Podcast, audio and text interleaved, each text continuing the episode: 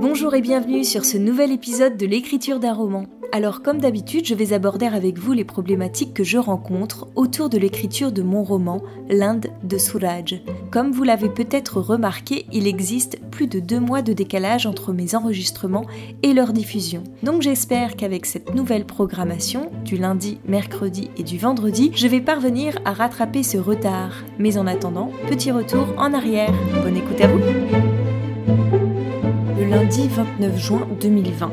Je suis un peu embêtée parce que avec euh, ma nouvelle intrigue, les questions de mon personnage ne sont plus les mêmes et tournent moins autour du Gotul, qui est quand même une des choses dont je voulais parler euh, principalement à la base. Et ça, je sais pas trop si j'aime ça en fait. Je sais pas si j'ai envie de m'orienter dans cette direction. Le problème, c'est qu'en fait, je ne peux que écrire en ce sens pour le moment pour me rendre compte si ça va ou pas, si c'est une histoire dont j'ai envie de parler, telle qu'elle ou pas. Et là, je suis un peu bloquée dans mon récit parce que euh, j'ai besoin de relire le livre de Verrier Elwin, Maison des jeunes chez les Moria, parce qu'à un moment, il y a deux hommes qui échangent sur leurs souvenirs du Gotul et plutôt que de dire qu'ils échangent sur le souvenir du Gotul, j'aimerais qu'il y ait euh, ce dialogue où on voit de quoi ils parlent. Parce que là, euh, quand on dit qu'il faut montrer plutôt que dire, c'est typiquement sur ce genre de scène qu'il faut que je travaille. Sauf que pour l'instant, j'ai pas d'idée sur ce qui pourrait échanger. Et je compte sur ce livre euh, pour m'en inspirer le 30 juin 2020. Je suis en train de relire tout le livre, de prendre des notes, je note les prénoms euh, des membres du Gotul parce que en fait quand on rentre au Gotul, on reçoit un surnom. Et en fait ces surnoms sont précédés d'un article et donc je me demande si ça correspond pas à une fonction qu'ils ont au sein du Gotul. Et ça c'est noté nulle part. J'ai l'impression que le fait de pas savoir à quoi sont reliés ces noms, ça m'empêche d'avoir une vision euh, très claire du Gotul plein de choses qui sont floues. Au début, je lis que le Sirdar, c'est le chef des garçons, la Belosa, c'est la cheftaine des filles, ça, d'accord.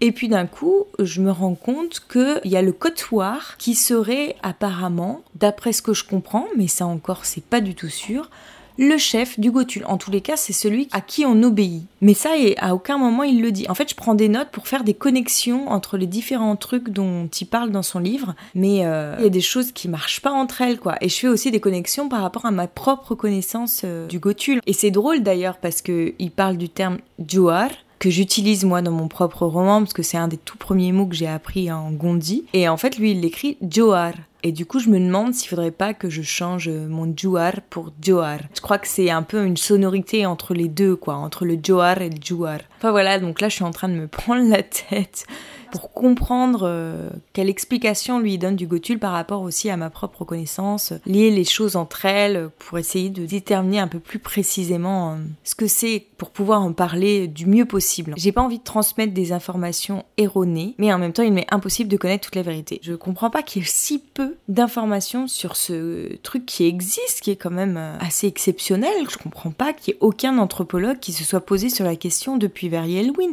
Ça fait presque 100 ans que son livre est sorti à présent. Même lui, ce qu'il en dit, euh, ça a beaucoup évolué depuis. Moi, par rapport à ce que j'ai vu, c'était encore différent. C'est un mec qui parle il y a 70 ans en arrière. Donc il dit que le Gotul était très égalitaire homme-femme. Sauf que lui, il en parle avec son point de vue d'homme, euh, élevé dans une société patriarcale, il y a une centaine d'années. Alors bon, je pense que sa notion de l'égalité homme-femme était un peu tronquée par rapport à aujourd'hui.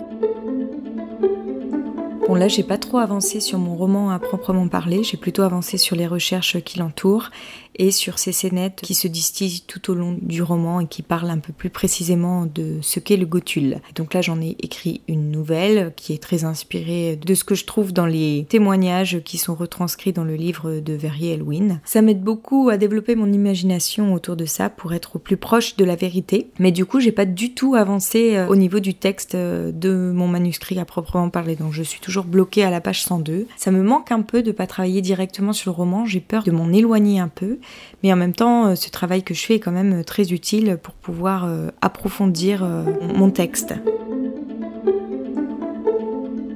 Le mercredi 1er juillet 2020. Alors je m'excuse tout d'abord pour le bruit que vous risquez d'entendre. J'ai une machine qui est en train de tourner et puis comme je vis dans un appartement, une pièce, je n'ai pas trop les moyens d'éviter ce genre d'interférence sonore. Je me rends compte en fait ce qui m'aide beaucoup dans la construction de mon récit, c'est de mettre noir sur blanc ce que ressentent mes personnages. Par exemple, là je suis tombée sur une scène qui, euh, avec la modification de mon histoire euh, sous ce nouvel angle, n'a plus trop d'intérêt tel quel. Et donc euh, je me suis demandé comment je pouvais l'enrichir. Et en fait je suis revenue sur ce que ressentent mes personnages. C'est-à-dire que Souraj apprend quelque chose par rapport à quelqu'un, j'essaye de pas trop en dévoiler, hein. et face à cette découverte, comment il décide de réagir.